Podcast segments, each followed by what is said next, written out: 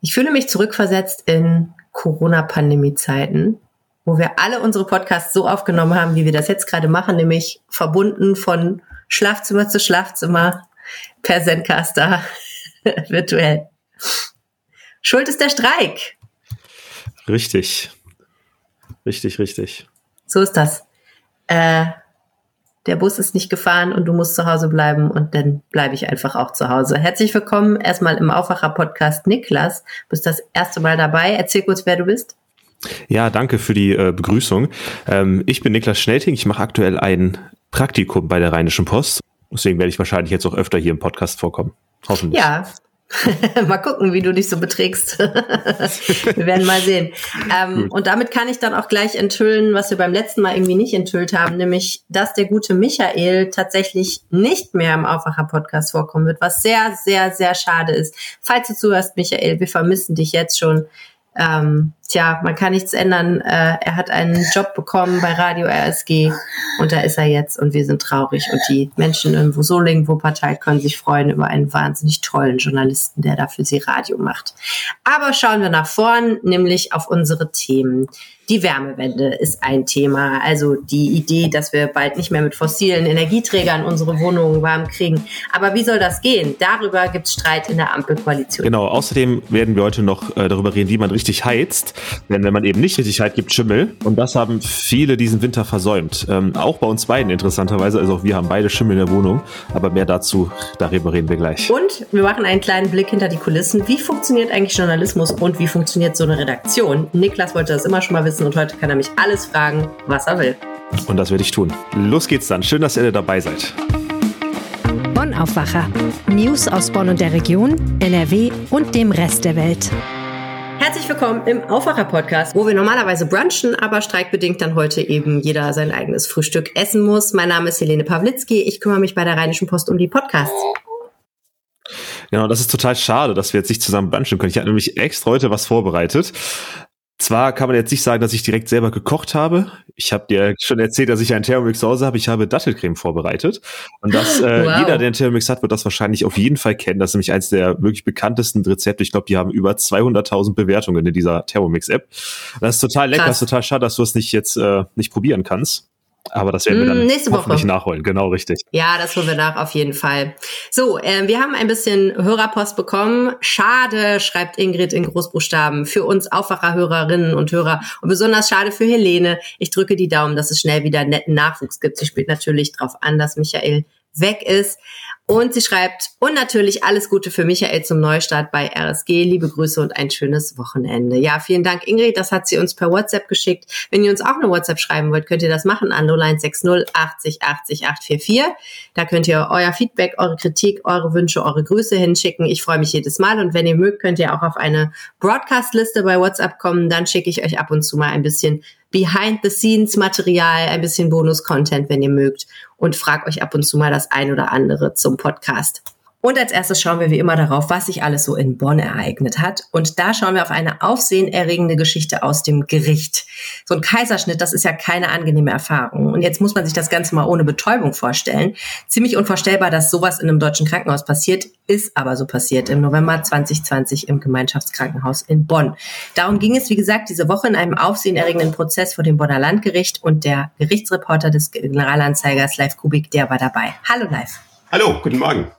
Was ist da genau passiert im OP im November 2020? Ja, das war halt das große Thema bei diesem Termin zur Beweisaufnahme. Also in erster Linie kann man sagen, das, was die Klägerin, also die Mutter inzwischen von zwei Kindern gesagt hat, das äh, ließ einem so ein bisschen die Gänsehaut den Rücken runterlaufen, äh, weil sie halt sagte, sie habe in dem Moment, in dem der Arzt den ersten Schnitt, also das Skalpell an den ähm, Bauch gelegt hat, laut aufgeschrien und sofort Stopp gesagt. Das, ob das so genau so gewesen ist, ähm, musste das Gericht letzten Endes nicht mehr feststellen. Deswegen muss das alles so ein bisschen bleiben. Es klang für mich zumindestens sehr eindringlich. Das ähm, Medizinerteam hat wohl auch gemerkt, dass irgendetwas nicht stimmte. Das sagten die so. Aus deren Sicht klang das aber zumindest nicht mehr so eindringlich. Also die Frau ist ja für einen Wunschkaiserschnitt ins Krankenhaus gekommen, also eine geplante Operation eigentlich. und hat dann auch eine Anästhesie bekommen, richtig? Richtig. Und die ist wohl nach übereinstimmender Meinung von allen auch perfekt gelaufen. Also zum Beispiel hat die Assistenzärztin, die die Spritze gesetzt hat, ausgesetzt, ausgesagt und auch ähm, ziemlich nachvollziehbar gesagt, die Spritze saß auf Anhieb. Das wurde auch von allen so bezeugt und ähm, darum ging es dann auch letzten Endes nicht mehr. Es gibt wohl offensichtlich einige wenige sehr seltene Fälle, in denen diese Spritze dann, obwohl sie ganz arteleges gegeben wurde, dann eben leider nicht wirkt. Du hast ja gesagt, dass die Frau Stopp gerufen hatte. Wurde dann die OP nicht direkt angehalten oder wurde dann einfach weitergemacht? Offensichtlich hat man das nicht äh, in dieser Form, ja wie die Beteiligten sagen, wahrgenommen und ähm, hat sich dann nach Auskunft des Teams zwar besprochen, aber beschlossen, die OP so weiterzuführen, wie sie angefangen worden ist. Das ist ja wirklich eine totale Horrorsituation. Also, so wie du das schilderst, man liegt auf dem OP-Tisch, man schreit Nein, ich habe Schmerzen und die Ärzte machen einfach weiter. So klang es ja. Jetzt gab es ja einen Prozess. Ähm, du hast schon angedeutet, wie der ausgegangen ist. Die Mutter hat ein Schmerzensgeld erstritten, korrekt? Genau, so ist es. 20.000 Euro hat sie letzten Endes nach der gesamten Beweisaufnahme dann bekommen. 20.000 Euro, ist das denn besonders viel für so einen Fall? Dieser Termin zur Beweisaufnahme war ja nicht der erste Termin. Es gab zuvor einen Gütetermin. Und dieser Gütetermin ist ausgegangen mit einem Vergleichsvorschlag der Vorsitzenden Richterin in Höhe von 15.000 Euro. Das hätte die Klägerin wohl auch angenommen und zu Beginn der Verhandlung ist diese Summe nochmal aufs Tapet gebracht worden. Das beklagte Krankenhaus hat noch nicht zugestimmt. Die Klägerin, also die Geschädigte, hätte das so angenommen. Nachdem dann stundenlang alle gehört worden sind, hat sie noch 5000 Euro mehr bekommen. Vergleich muss man vielleicht kurz erklären. Ne? Das bedeutet ja letztlich, dass sich die beiden Parteien einigen und das Gericht jetzt per se so kein Urteil sprechen muss. Aber die Höhe des Vergleichs, wie du ansprichst, geht ja in die Richtung, dass das Gericht durchblicken hat lassen, wir schenken der Frau schon Glauben und wir glauben schon, dass das Krankenhaus da einen Fehler gemacht hat an der Stelle. Genau so. Also wenn man so einen Vergleich macht, dann gibt natürlich äh, das Gericht vorher eine Einschätzung seiner Rechtsauffassung ab und signalisiert den Parteien, wie es denn wohl entscheiden würde, wenn es zu entscheiden hätte. Und dann kann man sich halt als Partei, als Beklagter, als Kläger überlegen, was man dann damit anfängt. Was sagt denn das Krankenhaus dazu, zu dem Verhalten der Ärzte? Haben die zugegeben, dass sie einen Fehler gemacht haben? Also grundsätzlich haben die wohl eingeräumt, dass es schlecht gelaufen sei. Aber wie gesagt, diese eigentliche Schuldfrage ist nach wie vor ja unbeantwortet, weil dadurch, dass das Gericht ja auch keine Entscheidung getroffen hat, letzten Endes das Gericht nicht sagen musste, es war so oder so. Gibt es denn eine Einschätzung, wie es optimalerweise laufen müsste, wenn eine Narkose nicht funktioniert? Also ich habe selber ähm, mit mehreren Ärzten gesprochen, die mir dann gesagt haben, naja, im Normalfalle kann das eigentlich schon gar nicht deswegen passieren, weil man halt einfach prüft, ob die ähm, diese Narkose sitzt. Also die nehmen eine Pinzette, kneifen in den Oberschenkel, kneifen so in, fragen die Patientin, spürt man das? Das ist so das normale Prozedere, weil es wohl so sein soll, dass diese Spinalanästhesie nicht grundsätzlich eine totale Gefühllosigkeit hervorruft. Die Schmerzen werden unterdrückt, aber unter der Geburt muss die Frau ja schon wohl ein bisschen mitarbeiten, wie mir gesagt wurde. Und deswegen ist es halt nicht so, dass als ob man jetzt überhaupt nichts mehr spürt. Also zum einen werden, wird halt geprüft, funktioniert das? Und zum Zweiten haben mir mehrere Ärzte gesagt, der Wille der Patientin ist das Wichtige. Wenn die sagt Stopp, dürfen die nicht weitermachen. Und im Zweifelsfalle gibt es eigentlich bei jedem Kaiserschnitt offensichtlich Vorkehrungen. Zum einen könne man nur die Spinalanästhesie einfach wiederholen oder aber auch in eine Vollnarkose übergehen. Und beide Mittel sollten wohl bereitstehen. Jetzt hatte ich selber noch nie einen Kaiserschnitt, aber ich hatte schon eine Spinalanästhesie während einer Geburt und ich kann bestätigen, ähm, die Beine werden taub. Man kann sie zwar noch so leicht bewegen, aber letztendlich, das spürt man schon, vor allen Dingen, weil man ja auch in dem Moment Wehenschmerz hat und der ist dann halt weg. Also es tut halt nicht mehr weh. Wobei ich mir dann noch habe sagen lassen, es gibt einen Unterschied. Ich weiß jetzt nicht, ähm, wie äh, häufig Spinalanästhesien bei normaler Geburt sind, weiß ich einfach nicht. Man gibt da normalerweise eine PDA, das ist wieder noch was anderes. Ah, okay, dann hatte ich tatsächlich eine PDA und keine Spinalanästhesie. Das wusste ich gar nicht, dass es da einen Unterschied gibt. Spannend, okay. Aber was ich sagen will, ist eigentlich, also Anästhesie, man merkt ja, ob sie funktioniert oder nicht. Tatsächlich ist ja wirklich so. Und das ist natürlich ein bisschen merkwürdig, äh, dass das irgendwie nicht getestet wurde. Und man steckt natürlich auch nicht drin in so einer Geburtssituation. Ne? Es kann ja immer Fälle geben, wo man sagt, so das Kind muss jetzt aber sofort raus. Wir können jetzt nicht noch hier irgendwie rummachen. Aber andererseits, naja, in diesem Fall scheint es ja ein geplanter Eingriff gewesen zu sein und keine Notfallsituation. Wie oft kommt das denn vor, dass so eine Anästhesie auf diese Weise schief geht? Also das ist ja eigentlich auch für jeden, der überhaupt operiert wird, eine Horrorvorstellung, dass man dann doch Schmerzen spürt, obwohl man keine spüren sollte. Also ich habe mir jetzt auch von mehreren Ärzten sagen lassen, es gibt wohl, äh, das ist auch eine Aussage, die das Krankenhaus wohl selber noch getroffen hat, in vier Prozent aller Fälle kann es im Durchschnitt wohl passieren, dass so eine Spinalanästhesie nicht das gewünschte Ergebnis hat. Das kann daran liegen, dass da eine Zyste oder sonst irgendeine Unregelmäßigkeit im Körper der ähm, Frau vorliegt. Man, das heißt, man spritzt da rein, man merkt überhaupt nicht, die Spritze sitzt ganz normal, aber da, wo eben dieses Anästhetikum gerade hineingespritzt wird, bleibt's da. Also wenn da zum Beispiel eine Zyste ist, dann bleibt ein großer Teil des äh, Wirkstoffs in dieser Zyste und ähm, hat dann halt keine Wirkung. Das muss aber relativ selten sein. Und ähm, wir haben die meisten gesagt, damit kann man schon umgehen. Aber vier Prozent kommt mir echt ganz schön viel vor eigentlich.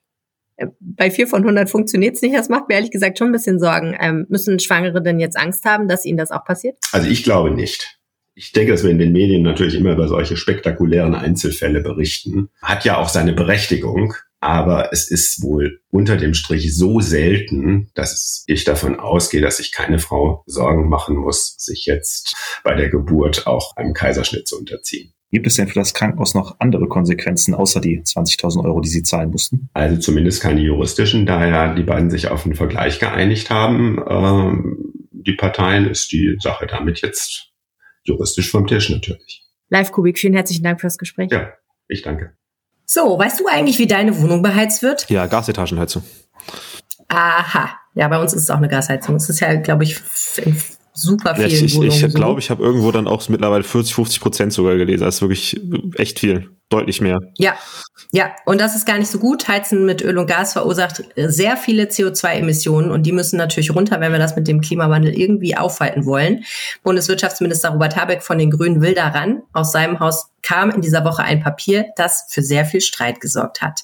Habeck will nämlich die Wärmewende beschleunigen. Was ist das eigentlich? Genau, also als Wärmewende, da bezeichnet man den Übergang zu einem nachhalt, zu einer nachhaltigen Energieversorgung im Wärmesektor. Und das bedeutet eigentlich in erster Linie, dass man eben keine fossilen Energieträger, sowas wie Kohle, Öl oder eben Gas benutzt, sondern man soll die rege regenerative Energieträger, sowas wie Sonne, Wind oder Wasserkraft benutzen. So, und jetzt hat Robert Habeck einen Plan, äh, beziehungsweise sein Ministerium hat einen Vorschlag gemacht. Nach diesem Plan dürfen ab 2024 nur noch Gebäude gebaut werden, die mit 65 Prozent erneuerbaren Energien beheizt werden. Also das wäre direkt ab 1. Januar, dass wenn was neu gebaut wird, man dann eben keine rein fossilen Heizungen praktisch einbauen darf. Und bis Ende 2024 2044, also in 20 Jahren ungefähr, sollen alle fossilen Bestandsanlagen entfernt werden. Das heißt, alle Öl- und Gasheizungen, die es noch gibt, sollen bis dahin weg müssen. Und das würde bedeuten, dass wahrscheinlich relativ viel Wärmepumpen installiert werden. Der Plan wäre, dass ab 2024 500.000 Wärmepumpen pro Jahr installiert werden. Das ist echt nicht so wenig und auch ziemlich große Investitionen. Du hast dich ja mal schlau gemacht. Was sind denn eigentlich Wärmepumpen? Ja, Wärmepumpen, das ist eine richtig coole Sache. Das sind Maschinen, die mithilfe der Umweltwärme, also zum Beispiel Wärme im Raum heizen können. Und zwar entziehen diese Maschinen der Außenluft die oder eben dem Erdreich die Wärme und verdichten die mittels Strom, um damit dann eben den Raum zu heizen. Es ist, klingt so ein bisschen so, als würden sie so Wärme aus dem Nichts erzeugen. Ne? Das ist total Ja, aber das ist ganz wichtig, das haben wir in der Schule gelernt, das ist nicht möglich. Nein, genau, das ist nicht möglich, das stimmt. Man braucht tatsächlich relativ viel Strom, um das zu genau, machen. Das richtig. muss man, glaube ich, auch ja, nochmal deutlich sagen. Und stimmt. da kommt natürlich dann der Haken an der Sache, wenn dieser Strom nicht aus erneuerbaren Energien kommt, dann ist es gar nicht mehr so eine grüne Sache. Aber Strom aus erneuerbaren Energien zu erzeugen, ist natürlich möglich und soll ja auch ausgebaut werden. Also ist die Frage, ob das klappt. Jetzt ist natürlich die Frage, wie kommt das eigentlich, dass Habeck jetzt auf einmal mit so einem Vorschlag vorprescht?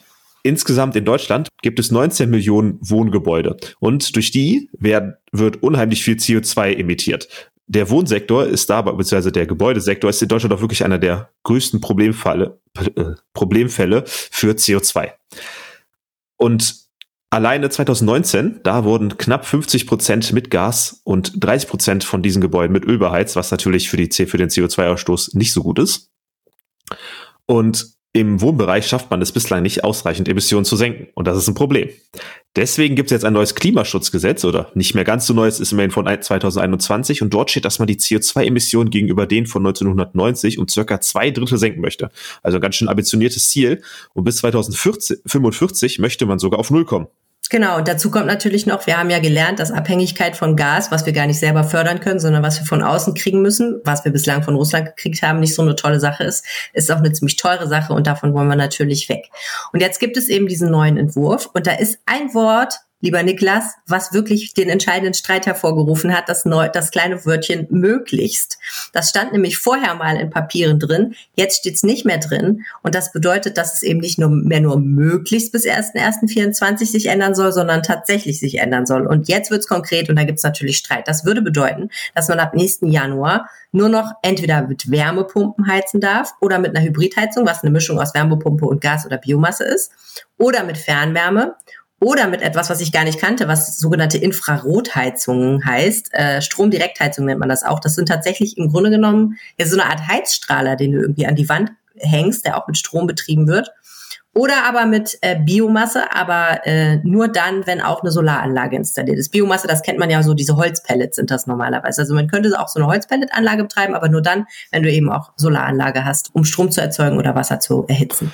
Genau, und hier stellt sich ja auch direkt das erste Problem, denn zum Beispiel Wärmepumpen, die sind nur in gut gedämmten Häusern wirklich sinnvoll. Hm, da streiten sich tatsächlich die Geister, ob das so ist, aber äh, es gibt halt viele Leute, die sagen, viele Experten, die sagen, wenn du eine Wärmepumpe hast und dein Haus ist nicht vernünftig gedämmt, dann erzeugst du eine wahnsinnige Menge an Wärme, die einfach verpufft. Und das heißt, du musst unglaublich viel Strom bezahlen. Das heißt, es wird einfach sehr, sehr teuer in einem schlecht gedämmten Haus. Und das trifft natürlich auch sehr, sehr, sehr viele Altbauten zu. Also Neubauten, Wärmepumpe, kein Problem, gute Idee. Aber in Altbauten, die du nicht richtig isoliert kriegst, ist das nicht so eine optimale Lösung und wahrscheinlich. Das, das kann ich sogar sehr gut nachvollziehen. Ich wohne nämlich aktuell in einem Altbau und hier ist es vor allen Dingen eins und zwar zugig. Hm, ja. Also man hat überall so kleine, kleine Ritzen, wo dann der Wind dann doch durchkommt und da freut man sich auf jeden Fall nicht. Ja, und du kannst halt auch nicht so eine historische Fassade oder irgendeine Fassade komplett in Styropor verpacken. Das würde halt auch nichts bringen. Ja, das, das andere auch. Problem mit den anderen Lösungen, also wenn man zum Beispiel so eine Hybridheizung hätte, wo man eine Wärmepumpe mit Gas oder Biomasse kombiniert ist, äh, auf dem Land gibt es oft gar keine Gasanschlüsse. Man hat gar nicht die Möglichkeit, Möglichkeit, mit Gas zu heizen. Fernwärme ist auch nicht überall vorhanden, sondern Fernwärme wird ja erzeugt durch Industrieanlagen oder große Rechenzentren und dann benutzt man eben die Abluft, die, die heiße Luft, die erzeugt wird praktisch zum Heizen von Häusern. Aber das gibt es natürlich auch nicht überall und man kann diese heiße Luft natürlich auch nicht hunderte Kilometer weit übers Land ähm, durch Rohre leiten. Diese Infrarotpanels, die ich angesprochen habe, sind super ineffizient, kann man sich ja vorstellen. Ne? Also das äh, ist halt auch nur dann hilfreich, wenn das Haus mega gut gedämmt ist. Und das bedeutet einfach, dass es bei keiner dieser Lösungen aktuell zumindest so richtig ähm, ja, sinnvoll ist, äh, das umzusetzen. Es ist alles ein bisschen mit Problem behaftet. Dazu kommt, dass in dem Gesetz ja noch die Regelung steht, dass, äh, wenn es so käme, tatsächlich bis zum 31. Dezember 2044 alle Heizkessel, die mit fossilen Brennstoffen betrieben werden, ausgetauscht werden müssen. Genau. Und jetzt kommt eigentlich das Interessante. Was stört eigentlich die FDP und unter anderem auch die CDU an diesem Entwurf? Also zuallererst was wir auch eben besprochen haben, das Wort möglichst wurde weggelassen. Das heißt, es ist keine freie Entscheidung mehr, sondern eben eine Vorschrift, was natürlich die anderen Parteien ein wenig stört.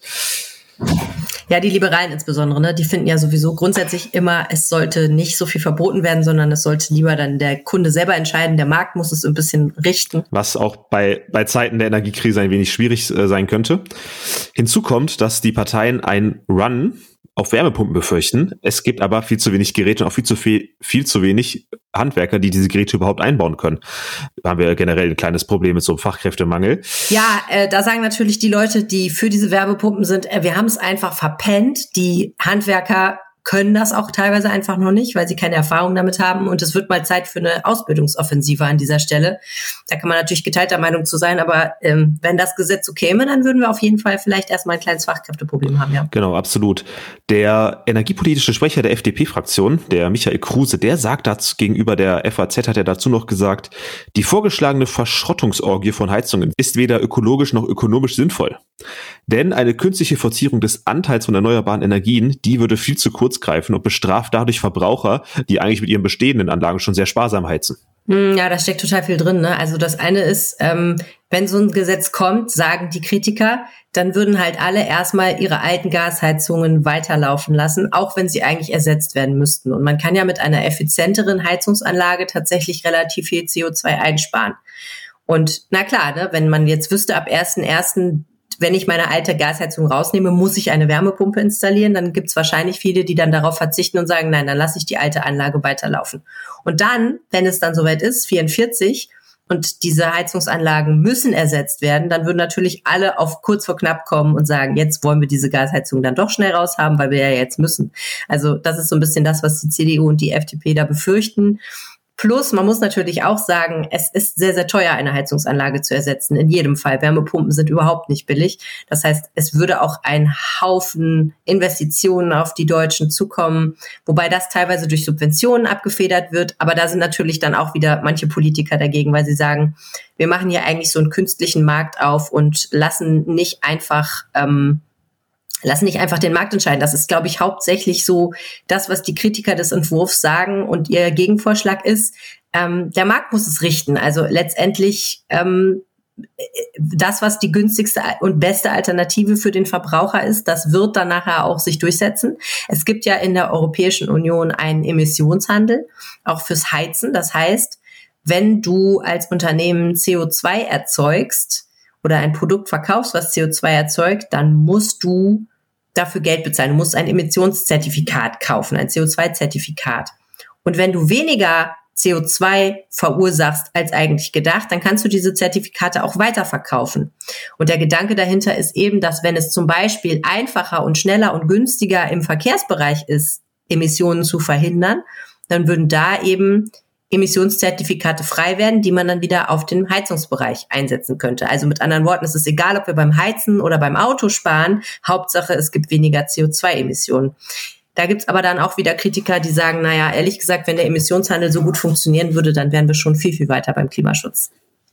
Hört sich auf jeden Fall ganz schön kompliziert an. Die andere Geschichte, die Kritiker als Alternative vorschlagen, ist, dass sie sagen, Erdgas ist natürlich ein fossiler Energieträger, aber was ist denn mit Biomethan oder Wasserstoff? Könnten wir damit nicht arbeiten? Könnten wir die Gasanlagen nicht umrüsten, damit sie einfach ein anderes Gas verbrennen, was eben umweltfreundlicher hergestellt wird. Da muss man aber ehrlich sagen, es ist noch Zukunftsmusik. Also im Moment kann man mit Wasserstoff und Biomethan noch nicht so effektiv heizen, dass sich das wirklich lohnen würde. Wir haben ja jetzt diesen Referentenentwurf. Was passiert jetzt? Wie geht es eigentlich weiter? Ja, wie du sagst, es ist erstmal nur ein Referentenentwurf. Das heißt, einer im Ministerium hat das mal aufgeschrieben. Es ist ja noch kein Gesetz und es wird jetzt nicht als nächstes beschlossen. Also da muss keiner Panik haben. Äh, das nächste, was passiert, ist erstmal, dass im Kabinett darüber abgestimmt wird. Also die Ministerinnen und Minister setzen sich mit dem Bundeskanzler zusammen und reden darüber. Und da ist schon klar, es wird Änderungen an diesem Vorschlag geben, bevor er durchkommt.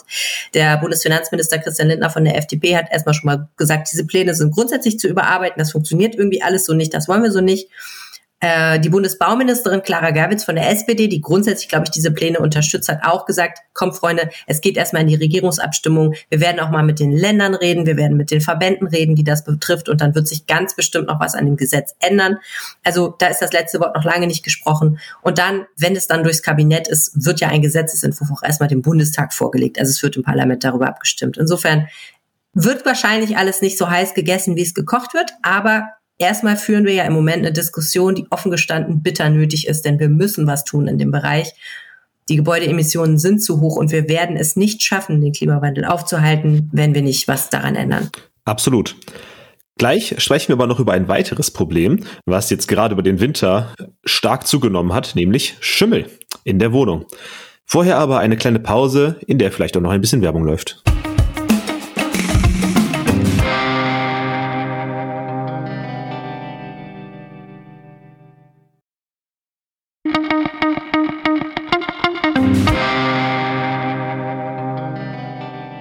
Wir sind zurück, ja, Niklas, du und ich, ne? Wir haben ja jetzt, wenn man uns so anguckt und nebeneinander hält, nicht so furchtbar viel gemeinsam, aber eines haben wir schon gemeinsam. Wir hatten ein kleines Schimmelproblem in der Wohnung, äh, leider dieses Jahr. Das ist natürlich ätzend. Wir sind aber überhaupt nicht allein damit. Ganz, ganz viele Menschen haben das offenbar. Das kann man daran sehen, äh, dass äh, Schimmelbekämpfungsprodukte im Baumarkt reißenden Absatz gefunden haben in den letzten Wochen. Und das liegt an zwei Dingen. Wir haben lieber nicht so viel gelüftet, weil ist ja kalt draußen. Wir haben aber auch nicht so doll geheizt, weil ist ja teuer. Das ist zumindest die Ursache von 70 Prozent aller Schimmelprobleme, sagen Experten. Ja, wie war das denn mit dir bei dir mit dem Schimmel? Wie kam das? Wo war das? Erzähl mal. Oh ja, also genau, ich hatte dieses Jahr auch Schimmel. Ähm, bei uns muss man auf fairerweise sagen, dass es nicht am Heizen und auch nicht am Lüften gelegen hat, sondern bei uns gab es ein undichtes, äh, eine undichte Stelle im Dach und deswegen ist Wasser ins Grund, äh, in den Grundstein gelaufen und ist leider, weil wir direkt unterm Dach wohnen, auch bei uns in der Wohnung hervorgetreten. Und deswegen ist bei uns so wir haben Dachschrägen, ist so ein, ein, halber Teil von der Dachschräge einfach mal angeschimmelt. Das war nicht so schön. Oh. Und wir haben auch extrem viel Schimmelentferner dafür gebraucht, bis das jetzt mal weg war und mussten auch die Wand neu streichen. Oh nein, ja, das, ja, das ist ätzend. Das war total ätzend. Sieht's, wie sieht's bei dir aus? Hattest du dieses Jahr Schimmel? Ja, wir hatten Schimmel schon das zweite Jahr in Folge im Schlafzimmer und äh, die Geister scheiden sich so ein bisschen über die Frage, was ist die Ursache? Ähm, man muss sagen, dass wir schon gerne Frischluft in der Nacht haben und dass wir es auch nicht super warm mögen. Das heißt, wahrscheinlich hat es schon damit zu tun, dass wir einfach falsch gelüftet haben. Dazu kommt aber noch hier so eine bauliche Besonderheit, weil wir nämlich, unser Schlafzimmer liegt über einem einer Tordurchfahrt praktisch, ne? Also so, wo man mit dem Auto auf den Hof fahren kann. Und das Haus steht ein bisschen vor. Das nächste, das Nachbarhaus steht ein bisschen zurück. Das heißt, diese Ecke, wo der Schimmel war, der steht halt einfach frei. Das heißt, da ist es einfach kalt. Das Mauerwerk ist kalt. Und äh, da sind wir schon mittendrin, wie Schimmel eigentlich überhaupt zustande kommt. Und da kommen einfach ein paar äh, physiologische Faktoren zusammen. Da kann man gar nichts machen. Schimmelsporen fliegen in der Luft rum. Da, das ist eine Tatsache äh, so. Und wenn die einen Untergrund finden, wo sie sich drauf wohlfühlen, dann setzen sie sich da ab und fangen an, sich zu vermehren. Und dazu gehört eben in erster Linie ähm, Feuchtigkeit. Also der Mensch atmet pro Nacht ein Liter Flüssigkeit aus, habe ich gelernt. Das ja wahnsinnig viel irgendwie erstmal ist. Und äh, wenn die Luftfeuchtigkeit im Raum über 60 Prozent steigt, dann äh, ist das ganz nett für Schimmel, der mag es nämlich feucht. Und wenn dann auch die Temperatur nicht stimmt, weil es zu kalt ist im Raum und die Wände kalt sind, dann kondensiert eben diese Flüssigkeit, weil die kalte Luft nicht so viel Feuchtigkeit aufnehmen kann und setzt sich dann am ja, setzt sich dann an den kalten Stellen an der Wand ab und da wird es dann so richtig schön muckelig, feucht und da findet der Schimmel es dann richtig cool. Was bei Schimmel auch noch hinzukommt, ist, dass Schimmel total gerne an etwas raueren Oberflächen sich anfängt festzusetzen. Also, da die meisten Leute, ähnlich wie ich zum Beispiel auch Tapete zu Hause haben und Tapete natürlich sehr rau ist, das ist natürlich dann der perfekte Nährboden für Schimmel. Und was leider sehr traurig ist, Schimmel braucht einfach auch ein bisschen Zeit, um zu wachsen. Und leider, leider setzt sich Schimmel ja nicht direkt mitten auf Augenhöhe an die Wand, sondern eher in die letzten Ecken, wo man es leider nicht so schnell sieht. Und umso länger man da den halt rumliegen lässt, umso mehr Schimmel gibt's auch in der Wohnung. Ja, bei uns war das auch so. Wir haben das natürlich erst entdeckt, als es schon ein bisschen zu spät war. Und dann stehst du natürlich da und denkst dir so, okay, ich meine, gut, es ist jetzt nicht so viel Schimmel, es ist ein bisschen schwarze Punkte. Ist das jetzt wirklich so ein riesiges Problem für die Gesundheit? Ähm, ja, also interessanterweise wirklich schon. Schimmel ist ziemlich gesundheitsschädlich, also auch viel stärker als man denkt. Also gerade ähm, wenn man Allergien hat oder auch Probleme mit den Atemwegen, wie zum Beispiel Asthma, ist Schimmel wirklich echt schlecht. Und jetzt gerade auch nach Corona, Corona hat ja auch sehr stark die Atemwege belastet, sollte man da auch wirklich aufpassen. Ähm, wofür Schimmel aber auch sehr schlecht ist und was ähm, vielleicht jetzt nicht jeden direkt interessiert, aber was schon äh, ein Faktor ist, ist, dass Schimmel sehr schlecht für die Bausubstanz der Wohnung oder halt eben des Hauses ist. Denn Schimmel zerfrisst nicht nur Tapeten, was ja dann auch als Vermieter sehr ärgerlich ist, sondern auch äh, Holz und ich weiß nicht, wie es bei wie es bei dir aussieht, aber meine Eltern zum Beispiel wohnen halt in einem in einer Leicht, in einem Leichtbauhaus und der ist natürlich aus Holz in erster Linie gebaut und das ist natürlich dann echt blöd, wenn der Schimmel dann auch noch das Holz zerfrisst. Total. So, also wenn man Schimmel entdeckt hat in der Wohnung, was macht man dann? Ja, also da gibt's einen sehr einfachen Trick. Ähm, man geht mit einer Karotte ins Badezimmer und lockt den Schimmel dann zum Reiterhof. Nein, aber mal ehrlich. Äh, oh mein Gott. Also, ja, aber echt schlecht, ich weiß, ich, ich, ich habe extra rausgesucht, das ist echt schlecht. Nein, also natürlich ähm, sollte man schauen, dass man die Heizung vielleicht doch anstellt, auch wenn es relativ teurer ist. Genau, also Raumtemperatur sollte mindestens 18 Grad betragen. Genau, richtig. Habe ich gelesen bei äh, in einem guten Flyer vom Landesnetzwerk Schimmelberatung NRW, den verlinken wir euch natürlich auch in den Show Notes. Also auf den meisten Thermostaten ist das die Einstellung zwischen zwei und drei. Es ist aber gar nicht so blöd, wenn man sich tatsächlich auch ein Thermometer, vielleicht sogar ein Hygrometer kauft und das mal in den Raum hängt. Damit kann man nämlich direkt auch die Luftfeuchtigkeit messen, die ja nicht über 55 Grad steigen sollte. Sehr gut. Hinzu kommt, dass man regelmäßig lüften soll.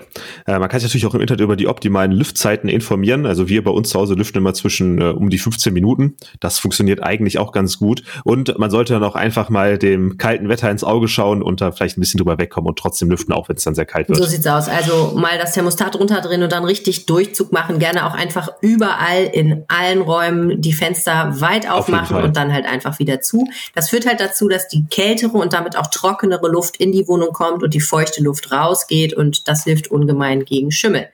Tja, und dann ist es noch wichtig, dass man seine Möbel nicht ganz direkt an die Wände rückt, denn dahinter bildet sich dann natürlich ein schönes Schimmelnest, was man nicht so richtig sehen kann. Gardinen oder Möbel sollten eben auch nicht vor Heizkörpern stehen, weil die warme Luft eben ja sich ein bisschen äh, im Raum verteilen soll. Und dann habe ich noch nachgelesen, was man im Schlafzimmer macht, was ja unser Problem war. Man soll erstens nach dem Aufstehen einmal kräftig lüften, damit eben die feuchte Luft rausgeht, dann den Raum auf mindestens 18 Grad heizen und die Tür schließen. Dann würde die warme Luft, nämlich die Feuchtigkeit aus Matratzen und Bettwäsche aufgenommen und dann soll man vor dem Schlafengehen nochmal lüften. So funktioniert das. Also fand ich echt richtig gute praktische Tipps. Und wenn man dann doch Schimmel hat, dann wird es ein bisschen kompliziert. Die Experten sagen, alles, was unter einem halben Quadratmeter ist, kann man selber entfernen. Man soll sich da am besten mit einer FFP2-Maske und mit Handschuhen schützen. Wenn man einen guten Staubsauger hat, der einen Feinstaubfilter hat, also so eine HEPA-Klasse, dann kann man die Sporen absaugen. Ansonsten sollte man sie besser mit Wasser und vielleicht ein bisschen Spülmittel abwischen. Und zwar möglichst großflächig, also wirklich auch drüber hinaus, weil man natürlich nicht sehen kann, alle Schimmelsporen. Und dann soll man die Fläche eben gut austrocknen. Das Problem ist aber, das funktioniert auf Tapeten, auf Gipskartonplatten oder irgendwelchen Holzen halt nicht. Äh, die müssen eigentlich wirklich entfernt werden. Es gibt ja auch so Anti-Schimmelmittel äh, im Baumarkt. Darauf hast du auch zurückgegriffen, ne? Ja, genau. Die, also die Anti-Schimmelmittel, die basieren auch auf Chlor. Also es riecht auf jeden Fall total nach Chlor, wenn man die benutzt. Das funktioniert auch wirklich sehr gut. Jedoch sollte man da auf jeden Fall aufpassen, dass man da entweder eine Maske trägt oder wirklich die ganze Zeit durchlüftet, weil die auch nicht so gesund sind, wenn man die jetzt direkt einatmen würde. Das ist so, ja. Wir haben ja. tatsächlich was gefunden, was ohne Chlor angeblich funktionieren soll. Und das hat wohl auch funktioniert. Also zumindest hat, ließ sich der Schimmel ganz gut entfernen. Man kann auch mit Alkohol, also Ethanol oder Wasserstoffperoxid arbeiten. Findet man in der Apotheke. Was nicht funktioniert, ist Essigreiniger. Da würde man ja auch sofort als gute Hausfrau denken, Essig funktioniert doch prima gegen Schimmel. Aber leider ähm, nutzt das nichts gegen den Schimmel, der an der Wand sitzt. Da muss man eben dann vorsichtig sein. Tja, und äh, wir haben dann ja sozusagen die ganze Palette gekauft. Ne? Einmal das Schimmel Schimmelentfernungsmittel, dann so ein Zeug, was man draufsprüht, damit der Schimmel nicht wiederkommt und dann noch sowas, was man zur Farbe dazu mischt, damit man, wenn man hinterher streicht, dann definitiv kein Schimmel mehr hat. Ich bin sehr gespannt, ob ich nächstes Jahr vor dem gleichen Problem stehe oder es endlich gelöst habe. Also wenn es bei uns mit der Tapete so weitergeht, rufe ich dich dann vorher an und bleibe mal ein bisschen Farbe aus. Genau, so machen wir das. Sehr gut. So, Niklas, das ist ja jetzt Tag fünf bei der Rheinischen Post für dich, bei deinem Praktikum. Ne? Du bist ja Geschichtsstudent und machst äh, dein studentisches Pflichtpraktikum bei uns. Und zwar willst du ja eigentlich rausfinden, ob du mal vielleicht irgendwann Journalist werden willst, oder? Genau, also zuallererst wichtig, ich mache das studentische Pflichtpraktikum trotzdem freiwillig bei euch. Ganz wichtig, ich wurde nicht gezwungen. Genau, ich habe eben vor kurzem das Praktikum angefangen und ich wollte mir in erster Linie selber so beantworten, was macht eigentlich ein Journalist und wie funktioniert eigentlich redaktionelle Arbeit? Also natürlich auch, um später vielleicht als Berufsweg das in Betrachtung zu ziehen. Und ganz ehrlich, ich dachte wirklich, wie jetzt auch wahrscheinlich 95 Prozent der Zuhörer, dass Journalisten in erster Linie einfach äh, rumlaufen, einen Artikel schreiben über etwas, was sie halt eben interessant finden und der wird dann eben hochgeladen und oder gedruckt und dann ist es halt fertig. Dann hat man seinen Job für diesen Tag erledigt und morgen geht's von vorne los. Doch, ich habe gelernt bis jetzt, also natürlich habe ich es gelernt, es so einfach ist es gar nicht. Und da wir halt eben dich heute als praktischen Journalisten bei uns haben, da wollte ich euch, die Zuhörer, mal ein wenig an diesem Beruf teilhaben lassen und die Helene einmal ausfragen, wie es denn so mit der redaktionellen Arbeit und als Journalist so eigentlich aussieht. Schieß los. Da würde ich dich direkt einmal fragen, welche Arten von Journalisten eigentlich und ist unter anderem die Doku, die ja auch eine Art Informationsmedium ist, ist das auch Journalismus? Hm, gute Frage. Also meistens ja, würde ich sagen.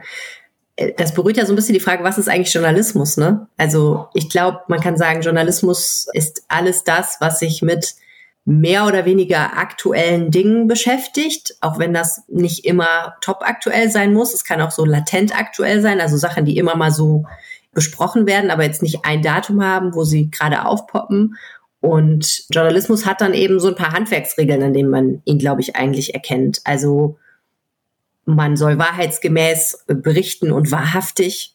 Ähm, man muss sorgfältig recherchieren und seine Informationen nicht einfach bei Wikipedia klauen. Klauen darf man sowieso nicht, also Plagiari Plagiate sind verboten. Es gibt dann natürlich noch in den Feinheiten weitere Sachen, die man beachten muss. Wenn man Artikel schreibt, schreibt man sie auf eine bestimmte Weise und so weiter und so fort. Aber im Wesentlichen würde ich sagen, immer dann, wenn es um Informationen geht und nicht um eine erdachte Geschichte, dann stecken da wahrscheinlich auch journalistische Handwerksregeln dahinter. Und das sollte eigentlich auch bei Dokus im Fernsehen der Fall sein, wobei es natürlich auch immer Fälle gibt, wo Fiktion und Dokumentation sich so ein bisschen treffen, würde ich sagen. Prinzipiell bist du ja in einem Bereich gelandet bei Podcasts, der sogar ein Spezialfall des Journalismus irgendwie ist. Die meisten Leute würden bei Journalismus ja vielleicht an Online-Journalismus klassisch denken, also an Artikel auf, auf RP Online oder so oder äh, eben eine Zeitung vielleicht sogar noch, obwohl das ja ähm, immer weniger Leute auf diese Weise konsumieren. Das ist so der Klassiker. Aber es gibt natürlich auch Journalismus, der als Social Media Video daherkommt oder äh, Journalismus, der theoretisch als Twitter-Thread funktioniert. Insofern gibt's da, also der Kanal ist gleich, glaube ich, eigentlich gar nicht so entscheidend, sondern eher die Art und Weise, wie Journalismus, also wie Informationen präsentiert werden. Also frei und wahrhaftiges Wissen weitergeben. Ja, genau. Objektiv sagt man ja auch immer, das ist ein bisschen ein Kampfbegriff geworden, aber es geht halt eigentlich darum, dass das nicht interessensgeleitet ist. Ne? Also darum, dass man nicht die Interessen einer Partei oder eines Verbands oder so vertritt, sondern eigentlich äh, Informationen, so wie sie tatsächlich sind, vermitteln will, damit Menschen eine Chance haben, sich über das zu informieren, was in der Welt passiert und dann anschließend auch nach Möglichkeit gute politische Entscheidungen zu treffen, also praktisch letztendlich Wahlentscheidungen. Ähm, ein Stück weit geht es eigentlich immer darum, Entscheidungen im Leben zu treffen. Welches E-Bike soll ich kaufen? Welche Partei soll ich wählen? Wel welche, welche Heizart ist die beste für meine Wohnung? Ne? Soll ich eine Wärmepumpe kaufen? Und wie entferne ich am besten Schimmel? wie entferne ich am besten Schimmel? Also es geht eigentlich immer darum, den Menschen zu ermöglichen, mit richtig guten Informationen die richtige Entscheidung zu treffen. Absolut. Ich würde dich außerdem gerne fragen, Gibt es denn mehrere Arten von Redaktionen oder macht man das alles in einem Gebäude? Habt ihr, habt ihr so Druckerpresse, Online-Redaktion, ist das alles, alles in einem Gebäude untergebracht und ihr arbeitet alle schön zusammen? Also die Redaktion ist praktisch das Kollektiv der Journalistinnen und Journalisten, die bei der Rheinischen Post arbeiten, würde ich sagen. Ne? Also das ist die Redaktion. Die Redakteure sind das. Ein Redakteur ist eine Berufsbezeichnung. Wenn man Redakteur werden will, braucht man eine bestimmte Sorte Ausbildung, ein Volontariat. Man kann sich aber immer Journalist nennen. Also Journalist ist keine ähm, geschützte Berufsbezeichnung. Jeder kann hingehen und sich eine Visitenkarte drucken, wo drauf steht Niklas Schnelting Journalist. Das kann dir keiner verbieten, weil das natürlich versucht worden ist in der deutschen Geschichte, das zu verbieten, nämlich im Nationalsozialismus, wo die Medienfreiheit unter anderem dadurch eingeschränkt war, dass man Mitglied in einer Kammer sein musste, quasi. Also die Nationalsozialisten haben dadurch eben kontrolliert, wer überhaupt Journalismus machen darf und wer nicht. Und das hat eben danach, nach dem Zweiten Weltkrieg, Politik gesagt, das wollen wir nicht mehr, sondern es soll jeder Journalist sein dürfen und nicht eine Ausbildung dafür brauchen oder irgendwas. Aber wenn man eben als Redakteur angestellt sein will und dafür zum Beispiel auch ein bestimmtes Gehalt bekommen will, falls das Unternehmen im Tarifvertrag hat, dann braucht man dazu in der Regel ein Volontariat, äh, bevor man sich Redakteur nennen darf. Naja, und das ist die Redaktion praktisch. Bei uns ist das so, wir haben eine Zentralredaktion, die sitzt in Herd und kümmert sich um alle, ich sage mal in Anführungsstrichen, größeren Themen, die keinen total lokalen Bezug haben. Und dann gibt es die Lokalredaktion, die jeweils vor Ort sitzen. Also zum Beispiel die Lokalredaktion Düsseldorf sitzt in den Shadow-Arkaden, gibt Lokalredaktionen in Wermelskirchen, in Hahn, wo du wohnst, in Hilden, in Ratingen, in Mönchengladbach und so weiter und so fort, im ganzen Verbreitungsgebiet. Und die sind dann sozusagen nochmal ein eigenes Büro mit ein paar Leuten, die da arbeiten und sich nur um die Themen kümmern, die vor Ort passieren. Und gedruckt wird die Rheinische Post unter anderem auf dem Campus in Herd, aber auch noch an anderen Orten. Das ist aber nicht natürlich Teil der Redaktion. Äh, da wird dann halt die Farbe aufs Papier gebracht, aber das würde ich nicht als Redaktion bezeichnen. Ja, ich war auch natürlich schon bei uns im Hauptbüro in Herd. Ist natürlich ein riesiges Gebäude. Wer das sich das schon mal einmal gesehen hat, das ist so ein ganz, ganz großer Tower, wo oben Rheinische Post draufsteht und noch ein paar Gebäude drumherum. Und ich muss echt sagen, bei euch im Büro, da ist echt total viel los. Also es gibt bestimmt hunderte Schreibtische und Sitzplätze. Man wird erstmal, wenn man das erste Mal reingeht, schon fast erschlagen von den ganzen Bildschirmen, die man auf einmal sieht, die da überall rumhängen. Und es gibt natürlich auch sehr viele unterschiedliche Bereiche. Welche Bereiche gibt's da eigentlich genau? Habt ihr euch da so in bestimmte Themen unterteilt oder? Genau, traditionell teilt sich die Redaktion einerseits inhaltlich in bestimmte Ressorts. Also es gibt Menschen, die sich vor allen Dingen um Sport kümmern, es gibt Leute, die sich vor allen Dingen um Wirtschaft kümmern, es gibt Leute, die sich vor allen Dingen um Kultur kümmern. Und dann gab es lange auch noch eine Trennung zwischen Print und Online. Das wächst aber immer mehr zusammen. Trotzdem gibt es aber immer noch Menschen, die sich hauptsächlich damit beschäftigen, die Zeitung zu bauen, sagt man, also die Seiten zu layouten, dafür zu sorgen, dass alle Texte an der richtigen Stelle sind, dass alles eine schöne Überschrift hat, dass die Bilder gut funktionieren, dass alles ein gutes Produkt zusammen ergibt. Und es gibt eben Leute, die die Seite steuern, also RP Online zum Beispiel in diesem Fall. Oder auch Social Media machen. Es gibt Leute wie mich, die Podcasts machen. Es gibt Leute, die Videos machen. Da teilt sich das auch nur so ein bisschen nach Mediengattung auf. Ja, sehr cool. Genau. Das merkt man auch auf jeden Fall. Sie habt euch ja in euren Schreibtisch nochmal zu etwas kleineren Grüppchen so äh, zusammengeschlossen. Das fand ich sehr lustig am Anfang. Ich habe aber auch trotz dieser kleinen, etwas kleineren Grüppchen gemerkt, dass irgendwie jeder etwas von jedem weiß. Also da kommt mal der eine rüber und fragt das, der andere kommt vom Schreibtisch nebenan und sagt, hey, hast du dazu meine Info? Ähm, wie geht das, dass ihr alle so gut zusammenarbeitet? Habt ihr da so ein, so ein Geheimrezept? Oh, gute Frage. Das ist, glaube ich, gar nicht journalismusspezifisch. Ne? Das ist ja in jedem Unternehmen die Frage, wie schafft man es eigentlich, dass Leute unterschiedlicher Gewerke miteinander reden. Und ich meine, bei uns geht das ja noch weiter. Die Redaktion ist das eine, aber wir haben ja noch viele andere Dinge im Verlag, die gemacht werden müssen. Also es gibt Leute, die Werbung verkaufen, es gibt Leute, die Abonnenten einwerben und sich darum kümmern, dass die Abonnenten zufrieden sind. Äh, es gibt eine Marketingabteilung, es gibt eine Eventabteilung, ne? Und auch da wird es natürlich spannend, ob man eigentlich miteinander redet. Aber im Endeffekt geht es genau darum, ich glaube, miteinander reden ist wichtig. Es gibt Leute, die arbeiten einfach schon sehr lange bei der Rheinischen Post und kennen daher irgendwie jeden. Wenn man eine Ausbildung bei uns macht, dann durchläuft man ja auch ganz verschiedene Stationen. Dann lernt man einfach auch dann alle einmal kennen. Das ist ja auch super hilfreich. Und bei mir ist es vielleicht nochmal so ein bisschen speziell, weil ich ja durch die Podcasts irgendwie automatisch mit ganz vielen Kolleginnen und Kollegen zu tun habe, ne, weil die immer mal als Kollegen dann ins Kollegengespräch im Aufwacher-Podcast oder in den anderen Podcasts kommen. Ich habe also so einen Job, der einfach von sich aus sehr, sehr vernetzend wirkt. Und dann kennt man sich und dann unterhält man sich und ähm, trifft sich vielleicht auch mal privat oder geht mal zusammen irgendwie in die Kantine Mittagessen. Dann ergibt sich das so, dass man sich ganz gut kennt. Ja, das habe ich auch schon gemerkt, dass du wirklich sehr viele Leute kennst und hast ja auch versucht, mich da so ein bisschen mit reinzubringen. Hat auch sehr gut geklappt bis jetzt. Ich möchte dich aber noch zwei, drei persönlichere Sachen vielleicht fragen. Und zwar auch die Frage, warum hast du dich denn eigentlich entschieden, Journalistin zu werden? Was war so dein Gedanke dahinter? Mhm. Oder war das überhaupt ein Gedanke? War das einfach so ein, eine Erleuchtung vielleicht auch? Mhm. eine Erleuchtung, nee, du hast mal keine Erleuchtung. Also bei mir war das so, ich wollte eigentlich immer gerne schreiben und Geschichten erzählen. Das sagen immer alle Journalisten, das ist ein bisschen Klischee, aber es war tatsächlich so, dass ich, ich habe gerne gelesen als Kind und ich habe immer gedacht, es wäre doch cool, wenn man nicht nur liest, sondern auch die Geschichten selber schreibt. Und ich wusste aber irgendwie gar nicht, wie das geht. So jetzt Schriftsteller oder Autor zu sein, das war für mich irgendwie immer so komplett abstrakt. Ich hatte keine Ahnung, wie am Ende ein fertiges Buch aus dem wird, was man da so aufschreibt. Und als ich dann in der Schule war, habe ich gelernt, dass es den Beruf gibt, der Journalist heißt und wo man jeden Tag einfach Geschichten schreibt und die werden auf Papier gedruckt und dann sind die in der Zeitung. Damals war das natürlich noch Zeitung, war das Ding, ne? Als ich, als ich jung war. Ich bin ja schon uralt. Die Zeitung kenne ich gar nicht mehr. genau, so ungefähr. Und ich weiß noch, ein, mein Deutschlehrer hat mir irgendwann mal unter einen Aufsatz geschrieben, der sei sehr feuilletonistisch. Und ich musste erstmal nachgucken, was das bedeutet. Und ich glaube heute, dass er das gar nicht positiv gemeint hat, sondern eigentlich sollte das ein bisschen, wollte ein bisschen mich ärgern. Aber ich habe das als Kompliment aufgefasst. und seitdem? Ich wüsste ehrlicherweise auch gar nicht, was das heißt. Ja, ich glaube, was er meinte, war, ich schwafle ein bisschen rum. okay.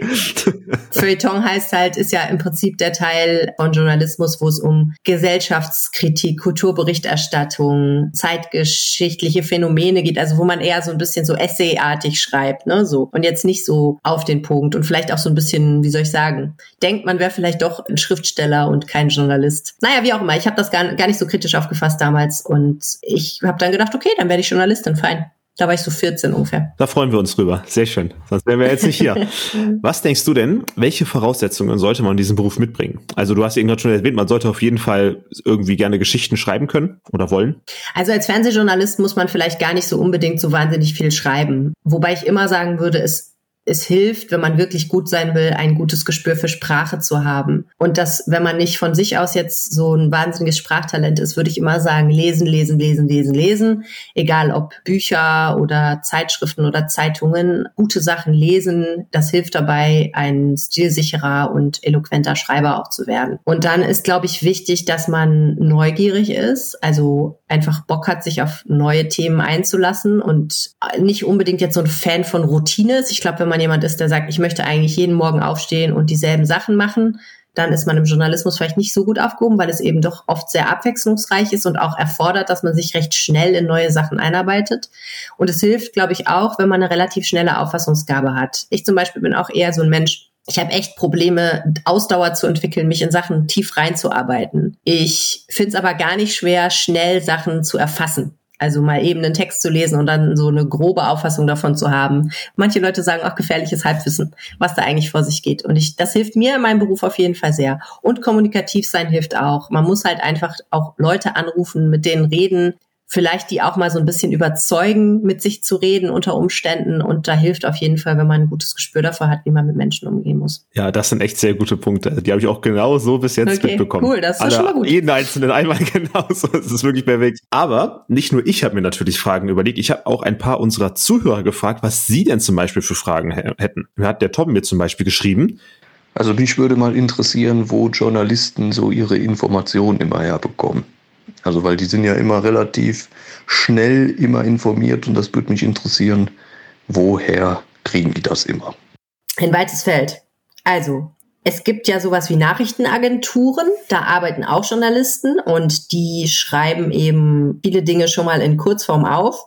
Und das ist eine wichtige Quelle für viele Journalistinnen und Journalisten, die nicht vor Ort sein können. Also ne, wenn jetzt zum Beispiel was in Washington passiert oder in Afghanistan, dann gibt es da Agenturen. Das heißt, ganz oft ist die Quelle von Journalismus in Deutschland auch Journalismus woanders. Aber ich glaube, die Hauptquelle ist immer noch als erstes vielleicht für Geschichten, die eigene Anschauung. Also man sieht selber was auf der Straße, man macht selber eine Erfahrung, man hört von Menschen, die einem von Erfahrungen berichten und dann denkt man, okay, könnte ein Thema sein. Und dann fängt man halt an zu recherchieren. Die meisten Journalisten würden dann wahrscheinlich einfach erstmal gucken, wo finde ich Experten oder Expertinnen, die ich anrufen kann oder wo finde ich Betroffene, die mir erzählen können von ihrer Erfahrung. Also ich denke mal, telefonieren ist immer noch total wichtig.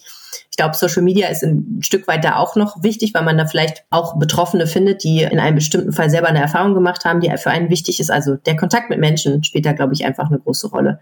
Aber ansonsten kriegen Journalisten natürlich ihre Informationen daher, wo alle anderen sie auch herkriegen. Es gibt äh, Websites zum Thema, es gibt Artikel zum Thema, es gibt auch Bücher, die man lesen kann. Je nachdem, was für eine Sorte Journalismus man macht, kann man sich da bedienen. Es gibt auch Journalisten, die in Archiven recherchieren. Ganz häufig geht es auch darum, Anfragen bei Behörden zu stellen und zu sagen, sagen, sagt mir doch mal bitte genauer, wie das und das und das sich verhält oder nennt mir doch mal bestimmte Zahlen dazu. Es gibt in Deutschland ein sogenanntes Informationsfreiheitsgesetz, was bedeutet, dass prinzipiell jedes Dokument, was eine Behörde erstellt, öffentlich zugänglich sein muss. Wenn man danach fragt, muss man es eigentlich kriegen. Es gibt da natürlich immer Fallstricke und es gibt immer Behörden, die sagen, nee, dieses Dokument können wir dir nicht geben, weil, aber prinzipiell ist das so. Insofern äh, sind wir da in Deutschland, glaube ich, in einer sehr positiven Lage. Es gibt wahnsinnig viele Informationsquellen und man muss eigentlich nur wissen, welche die richtige ist. Das Problem hatte ich jetzt auch schon bei dem, bei dem Podcast heute, sich die richtige Information rauszusuchen. Was aber dann nach einiger Recherchearbeit und dann auch nach sehr viel Selektion doch sehr gut funktioniert hat. Hoffentlich. Schön. genau. Der Klaas, der schreibt. Mich würde interessieren bei der redaktionellen Arbeit, inwieweit man die meiste Zeit seiner Arbeitszeit am Schreibtisch verbringt oder ob man auch viel rausfahren muss, um mit Leuten vor Ort zu sprechen. Kommt auch wieder darauf an, was für eine Sorte Journalist man ist. Ich glaube, am meisten Spaß macht es schon rauszugehen, aber man muss natürlich auch viel am Schreibtisch sitzen, denn irgendwer muss das Ganze ja auch in den Computer reinschreiben, was man so produziert. Ne? In meinem Fall, ich muss die Podcasts schneiden, das mache ich auch natürlich am Schreibtisch und nicht unterwegs. Das äh, nimmt auch mehr Zeit in Anspruch, als er vielleicht denken mag. mit dem Schneiden, das wusste ich ja, habe ich jetzt letztens auch festgestellt. Die äh, Christina fragt. Was ist ein redaktioneller Inhalt und was muss man als Redakteur können? Ah, okay. Ähm, ja, habe ich vorhin, glaube ich, schon so ein bisschen angerissen. Also ein Redakteur ist eben ein ausgebildeter Journalist. Und in vielen Fällen ist das so, dass der Redakteur eher derjenige ist, der die Texte von Reportern, also die, die draußen sind und die Texte schreiben quasi, dann redigiert, was heißt durchgeht, Fehler korrigiert, Fragen stellt, kontrolliert, ob das alles nach den richtigen Handwerksregeln abgelaufen ist und dann eben dafür sorgt, dass sie zum richtigen Zeitpunkt im richtigen Kanal auch veröffentlicht werden. Hört sich da einen coolen Beruf an. Macht bestimmt Spaß. Bekommt auf jeden Fall eine Menge Text wahrscheinlich zugeschickt und eine Menge Geschichten zu hören. Ähm, die letzte Frage, die ich jetzt aber noch rausgesucht habe, ist von der Miriam und sie hat gefragt, ob Journalisten immer fest angestellt sind oder ob Journalisten auch in freier Wildbahn gibt. Also als Freiberufler. Oh ja, auf jeden Fall. Ja, klar. Also ganz, ganz oft sind Journalisten frei. Das hat ein bisschen was damit zu tun, dass beispielsweise beim WDR es eine relativ strenge Trennung zwischen Redakteuren und freien Mitarbeitern gibt. Die Redakteure sind für die Programmplanung verantwortlich und die freien Mitarbeiter sind für das Geschichtenerzählen an sich verantwortlich. Die machen die Radio- und Fernsehbeiträge beim WDR. Es hat auch so ein bisschen arbeitsrechtliche Gründe, aber deswegen gibt es tatsächlich relativ viele Freijournalisten. Es hat ein Stück weit abgenommen, glaube ich. Früher gab es mehr.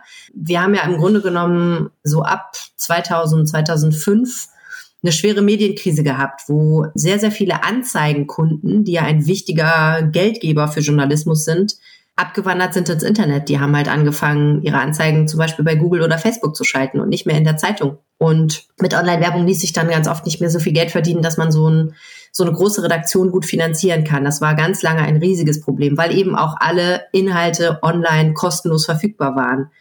Mittlerweile ist das ja so, dass das in der Regel nicht mehr so ist. Und das ist ehrlich gesagt auch gut so. Ich ärgere mich natürlich auch gelegentlich, wenn ich auf einen Link klicke und dann vor einer Paywall lande und eigentlich ein Abo abschließen müsste, um den Artikel zu lesen. Aber letztendlich ist das der einzige Weg, wie Journalismus vernünftig finanziert werden kann, dass eben Leute auch für digitalen Journalismus Geld verdienen. Geld bezahlen. Und ja, insofern ist diese Krise jetzt ein bisschen gebannt, aber im Zuge dieser Krise hat die Zahl der freien Journalistinnen und Journalisten, glaube ich, sehr abgenommen, weil sich der Beruf teilweise dann einfach nicht mehr so gelohnt hat. Das wird jetzt aber langsam besser. Ganz interessant zu hören. Wus wusste ich zum Beispiel gar nicht. 2005, da war ich auch fünf Jahre alt, habe ich jetzt noch nicht so sehr die Nachrichten verfolgt. Ähm, aber interessant, dass es da sowas mal gegeben hat, so eine Medienkrise. So ist es. Das ist auch. Ja. Kannte ich jetzt so gar nicht. Ja. Okay, ich bin ja gespannt, wie die nächsten drei Wochen sich entwickeln und ob du danach immer noch vielleicht überlegst, Journalist zu werden. Da frage ich dich dann auf jeden Fall in drei Wochen nochmal. Ich nach. bin auch sehr gespannt. Das war der Aufwacher am Wochenende. Vielen, vielen Dank fürs Zuhören. Wenn euch dieser Podcast gefällt, helft ihm, indem ihr ihn in eurer Podcast-App abonniert und mit fünf Sternen bewertet. Dann freuen wir uns. Feedback zu dieser Episode und Themenideen natürlich immer gerne auch per Mail an aufwacher.rp-online.de oder wie gesagt per WhatsApp an 09680 80 844. Die Nummer findet ihr auch auf rp-online.de slash Aufwacher. Mein Name ist Helene Pawlitzki. Mein Name ist Niklas Schnelting. Schönes Wochenende. Auf Wiedersehen. Ciao. Mehr Nachrichten aus Bonn und der Region gibt's jederzeit beim Generalanzeiger. Schaut vorbei auf ga.de.